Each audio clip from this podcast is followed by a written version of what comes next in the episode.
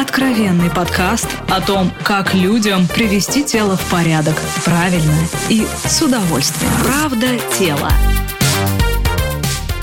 Здравствуйте, это подкаст «Правда тела», где мы стараемся максимально честно говорить, что же такое норма для наших тел и как правильно их трансформировать. Меня зовут Илья Переседов, и вместе с Натальей Лосевой. Привет, Здравствуйте, привет. Наталья Геннадьевна. Здравствуйте, здравствуйте. Мы сегодня поговорим о стрейчинге. Такое вот сложное для русского языка Ну, растяжкиными А вот мы сейчас словами. Или это не выясним, совсем вот растяжка, стрейчинг, растяжка это вроде после... пилатес, это одно и то же или Тоже нет? Вот. исконно русское слово пилатес. Вот нам об этом расскажет наша сегодняшняя гостья и эксперт, фитнес-терапевт, сертифицированный тренер, блогер Виктория Боровская. Виктория, здравствуйте. Здравствуйте всем. Здравствуйте, Виктория. Слушайте, ну, все приличные девушки, которые ведут более или менее спортивный образ жизни, наверное, хотели бы заниматься стретчингом, потому что кажется, это, знаете, что-то такое вот из области балета, и ты будешь такой самый изящный, красивый, прекрасный. Это такой вид занятий, когда это и женственно, и сильно. Но почему-то не все этим занимаются, потому что одним это скучно, другим это тяжело, третьи не видят эффекта.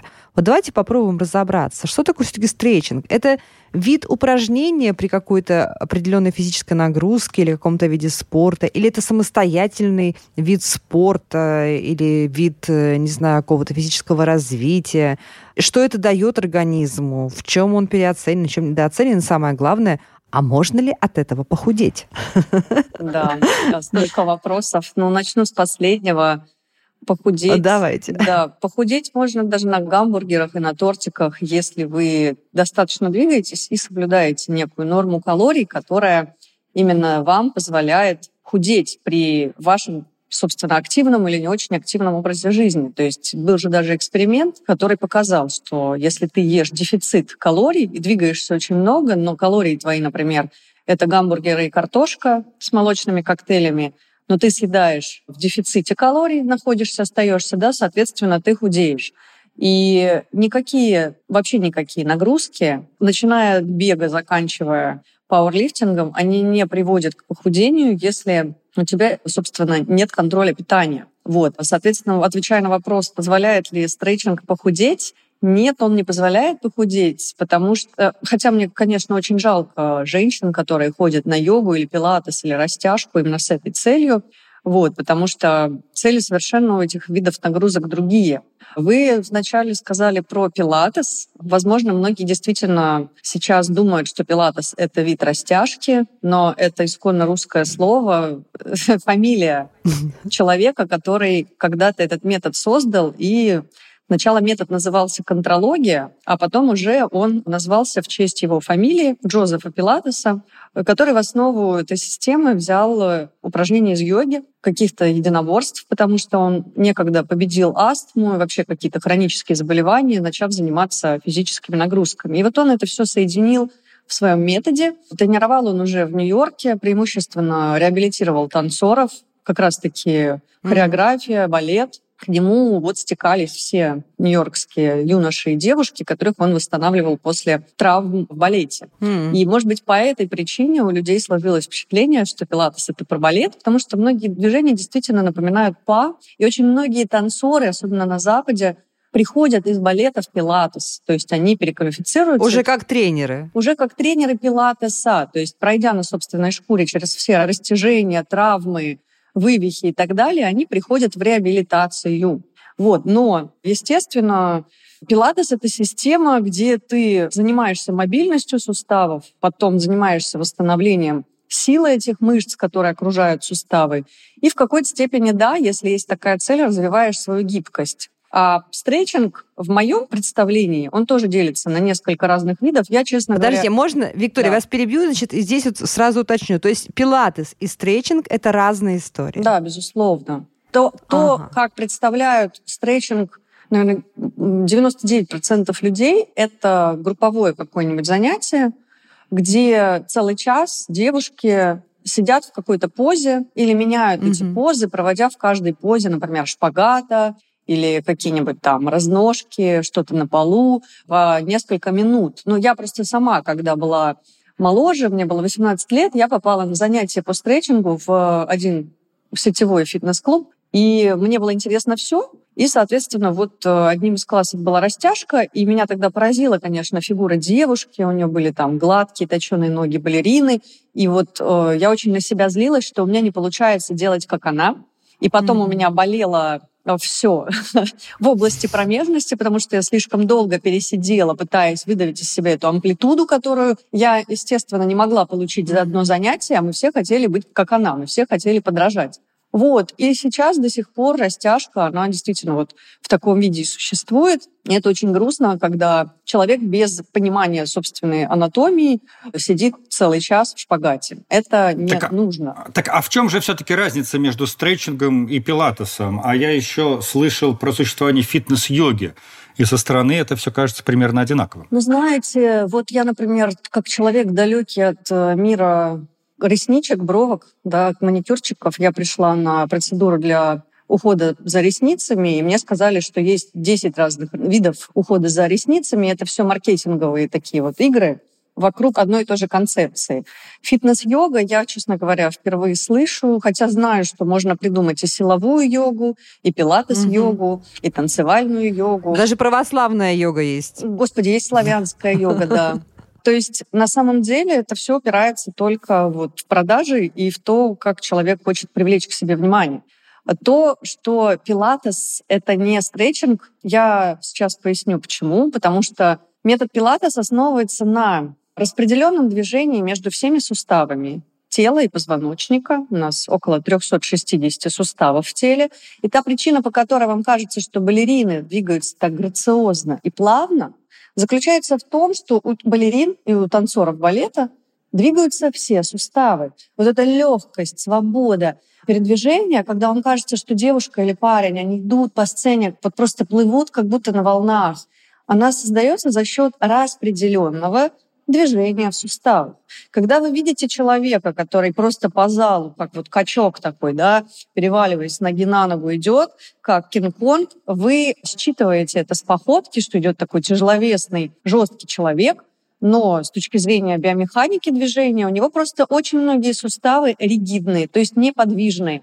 Когда ты годами выполняешь одни и те же движения в тренажерном зале, поднимаешь, тянешь, жмешь, твое тело привыкает двигаться, как в узком коридоре. Вперед-назад, вверх-вниз. И очень многие суставы, годами не двигаясь, они закрепощаются. И mm-hmm. поэтому, конечно, если вы видите балерину, вам кажется, что она за счет растяжки такая. А она такая за счет того, что у нее все 360 суставов двигаются. Вот пилатес, он менее травматичным образом способствует увеличению подвижности суставов. Потому что в балете все равно идут через длительный статический стретч, когда ты в одной позе сидишь, плачешь, ну, в фигурном катании, в хореографии, в акробатике, в художественной гимнастике похожие принципы, когда ты вот достигаешь гигантских амплитуд через изнурительные тренировки и долгие растяжки. То есть пилатес... Ну, звучит это... отлично. А, вот в плане работы эффекта звучит отлично. А стретчинг не тем же Не, ну звучит занимается? на самом деле чудовищно, потому что ведь это такие травмы, которые может быть, они не являются острыми, да, но это ведь э, те травмы, которые приводят к деформации. Не, нам и, же сказали, и, что Пилатес, как... наоборот, реабилитировал всех этих несчастных травмированных танцоров, так что, видимо, достигал чего-то похожего, но без подобных ну, увечий. Не знаю. Да, он достигал чего-то подобного и даже лучше, и э, вот тот Пилатес, который преподаю я, он включает в себя несколько методов, уже модифицированную, как бы улучшенную систему самого Джозефа, потому что, как всегда, мастер придумывает, а ученики дорабатывают и совершенствуют.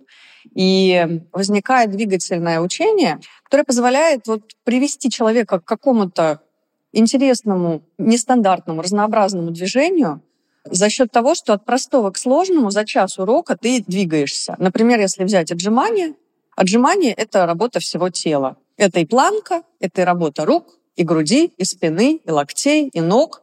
И все это вот в, в планке держит тебя, и ты отжимаешься от пола. А с точки зрения Polestar Pilates, за целый час ты можешь клиента подготовить, показать нервной системе, что у него есть ладони, плечи, лопатки, как они могут двигаться по-разному, что есть живот, есть тазобедренные суставы, чтобы в конце все это в большой такое вот мощное движение интегрировать.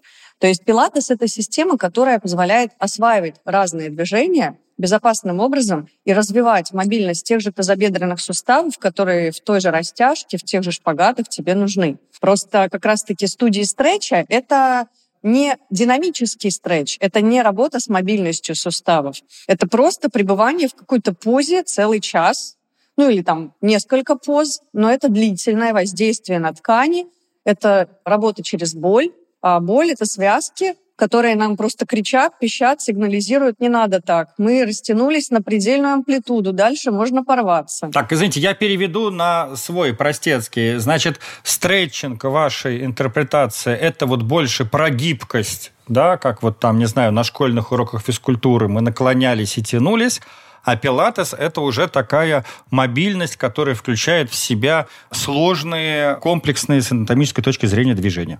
Правильно я так вот как ну, бы перевожу? они не обязательно суперсложные. Это буквально такие паттерны, которые повторяются в жизни, если мы, конечно, не сидим приклеенными к стулу. Но, в общем-то, правильно, да. То есть э, пилатес не заставляет вас сидеть по 10-15 минут в одной позе. В этом смысле даже хатха-йога для меня лично показалась скучной, потому что там в одной позе нужно было проводить 2-3 минуты когда это уже дискомфортно. Тебе не нужно решать двигательные задачи таким вот образом. Зачем? Ну, это, это вот с диспластиками понятно. А все-таки вот для обычного человека почему хорошо заниматься стретчингом? Но ну, вот вряд таким, ли своим клиентам таким, говорите, про который... приходите ко мне, сейчас будет мы плохо. Сейчас, мы сейчас говорим о стретчинге не вот узко специализированно в конфликте с пилатесом, а как некий общий термин, которым люди называют все, что связано вот с теми или иными плавными какими-то движениями, скажем так, или и включает в себя элементы растяжки. Но мне кажется, что полезно заниматься не узкоспециализированным стретчингом тем, у кого действительно достаточно такой неподвижный образ жизни, сидячий, когда человек чувствует скованность в движениях, в теле, хочется вечно что-то растянуть, потереть, и мышцы становятся жесткими, они, в принципе, не подпитывают суставы из-за нехватки движения, да, потому что суставы получают питание только из-за движения мышц. И, конечно, если ты весь день сидишь в позе буквы «зю», тебе хочется сделать противоположное движение, раскрыться. И тогда растяжка в сочетании с движением, с фитнесом, с групповыми тренировками, она может дать хороший результат, просто чтобы немножко мышцу удлинить. Вот. Но в любом случае мышцы всегда должны проявлять свои э, естественные свойства, как вот эксцентрическое удлинение, так и сокращение. Да, это естественная работа мышц. На примере бицепса там вот это вот эксцентрическая работа, это концентрическая. То есть чтобы мышца, она как такая упругая резинка в движении все время работала. Вот, то есть в этом смысле, конечно, полезно и не путать, ну, не, точнее, не забывать о том, что стретчинг, растяжка должны всегда быть сочетаны с движением в суставе. А этим можно заниматься только под руководством тренера или можно в интернете посмотреть на видео, как это делать, какой-то там простой комплекс упражнений выучить? Или все-таки нужен контроль тренера? Ну, знаете, я уже очень много-много лет занимаюсь онлайн-тренингом, стоя у истоков онлайн-тренинга, и когда-то в него никто не верил, Теперь курсы онлайн, э, YouTube-уроки есть просто у всех, их очень много. И это показывает свою состоятельность, что если онлайн-тренер хорошо доносит команды, отстраивает клиента на коврике, то, скорее всего, там, ну, в целях экономии времени или денег, или хороший тренер живет где-нибудь в Австралии, а клиент, я не знаю, в Сингапуре. то, Давайте наоборот. Хороший тренер живет в Москве, а к нему из Австралии, значит, звонят, чтобы его потренировали. Я знаю таких людей. Ну и прекрасно. Нет, но онлайн-тренер – это все-таки тренер, понимаете? Просто вы смотрите через камеру телефона. А вот вообще, если там брать э, уроки, записанные прежде, то есть без контроля, только под самоконтролем можно заниматься каким-то видом э, стретчинга? Ну, не только стретчинга, любым видом можно заниматься, если уроки уже заранее записаны, да. Потому что, опять же, вот если это тренировка по Zoom, то, конечно, тут человек видит, что ты там так, позвоночник вытянись, удлинись, руку сюда, туда.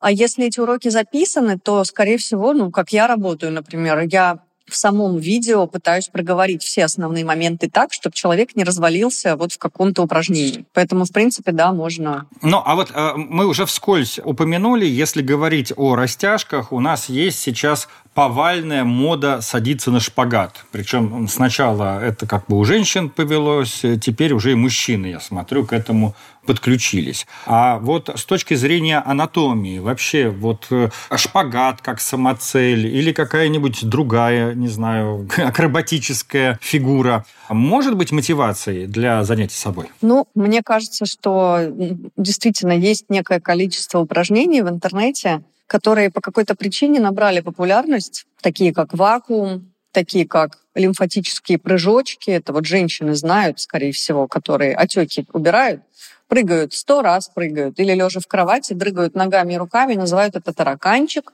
Тот же вакуум или какой-нибудь наули. И вот шпагат. Это такие короли, мне кажется... Так, ну, Ва вакуум у нас, знаете ли, Арнольд Шварценеггер учил еще давным-давно. Не надо тут основы, понимаете, расшатывать.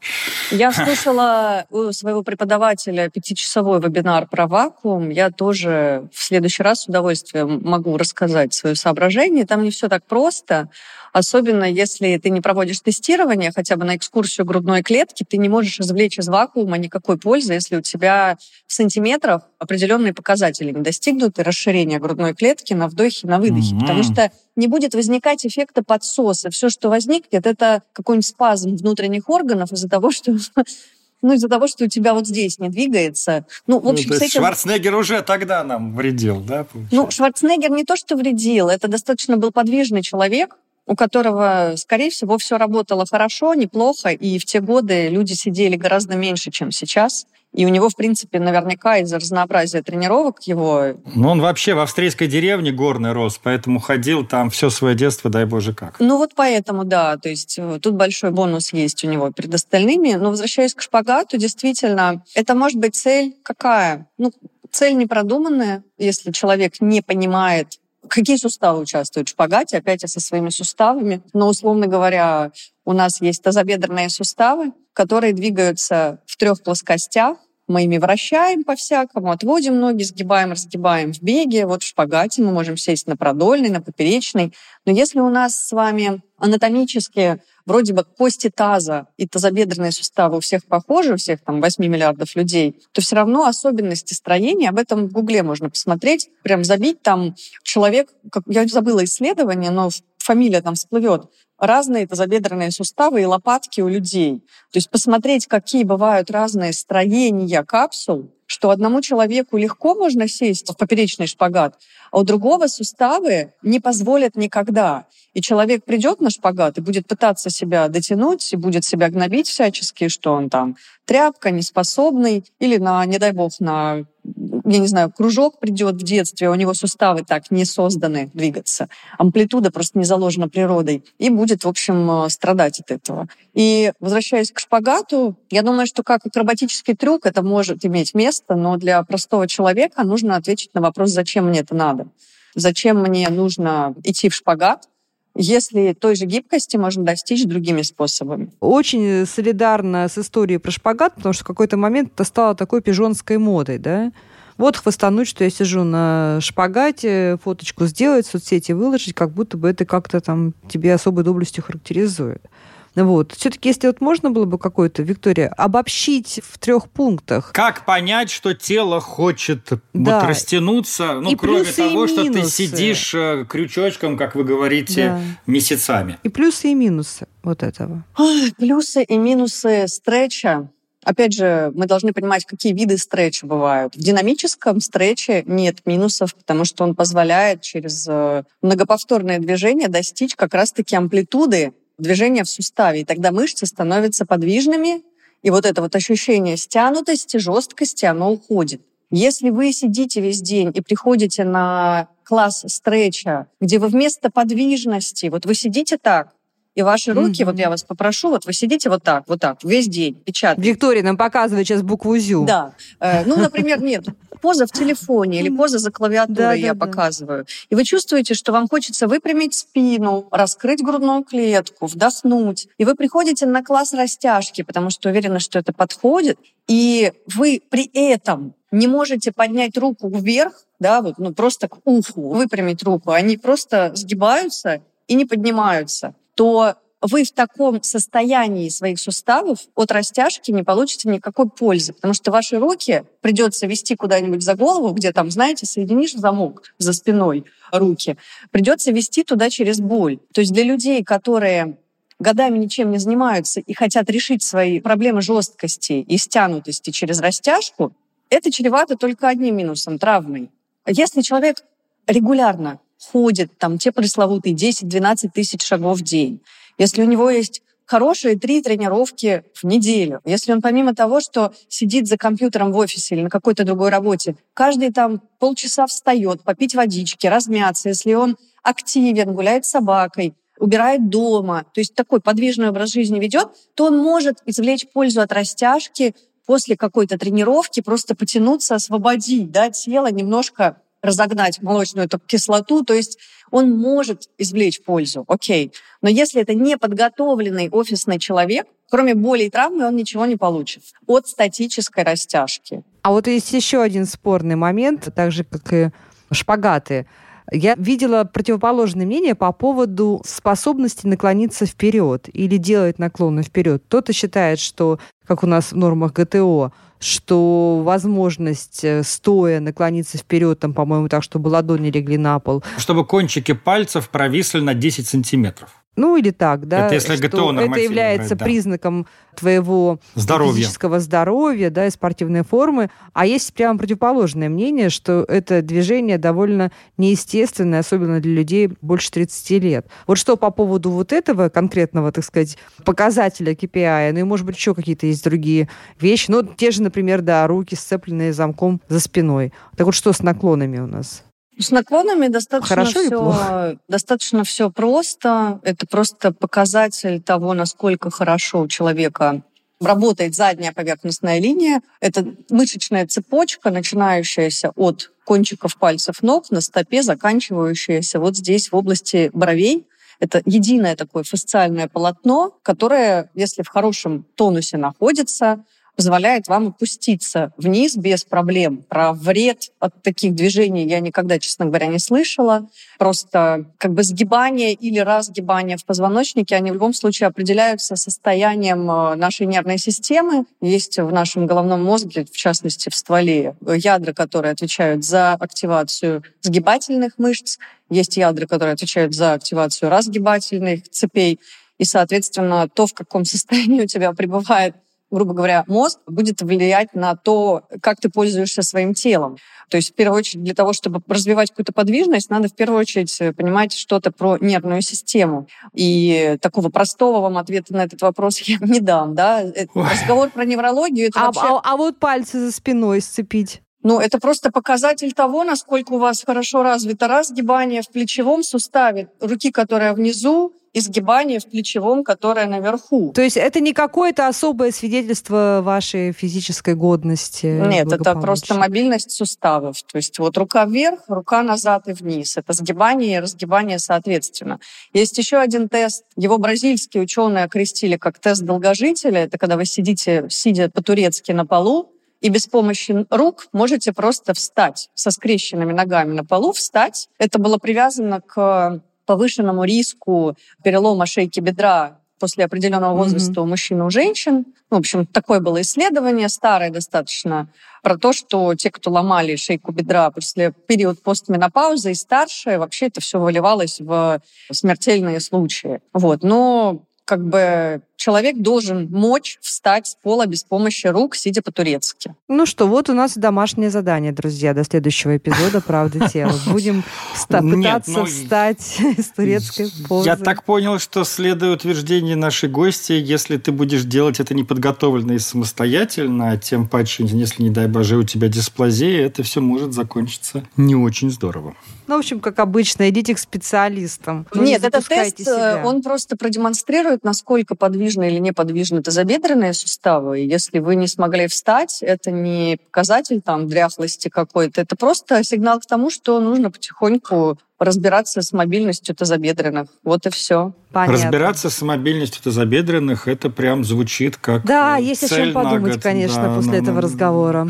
Спасибо огромное. С нами сегодня была фитнес-терапевт, сертифицированный тренер, блогер Виктория Боровская. Виктория, спасибо вам большое. А мы говорили про стретчинг, пилатес и другие виды самоистязаний, зачеркнуто развитие нашего организма. Подкаст «Правда тела» подписывайтесь. Правда тела. Правда тела. Правда тела. Слушайте эпизоды подкаста на сайте ria.ru в приложениях Apple Podcasts, CastBox или SoundStream. Комментируйте и делитесь с друзьями. Правда. Правда. Правда. Правда. Тело.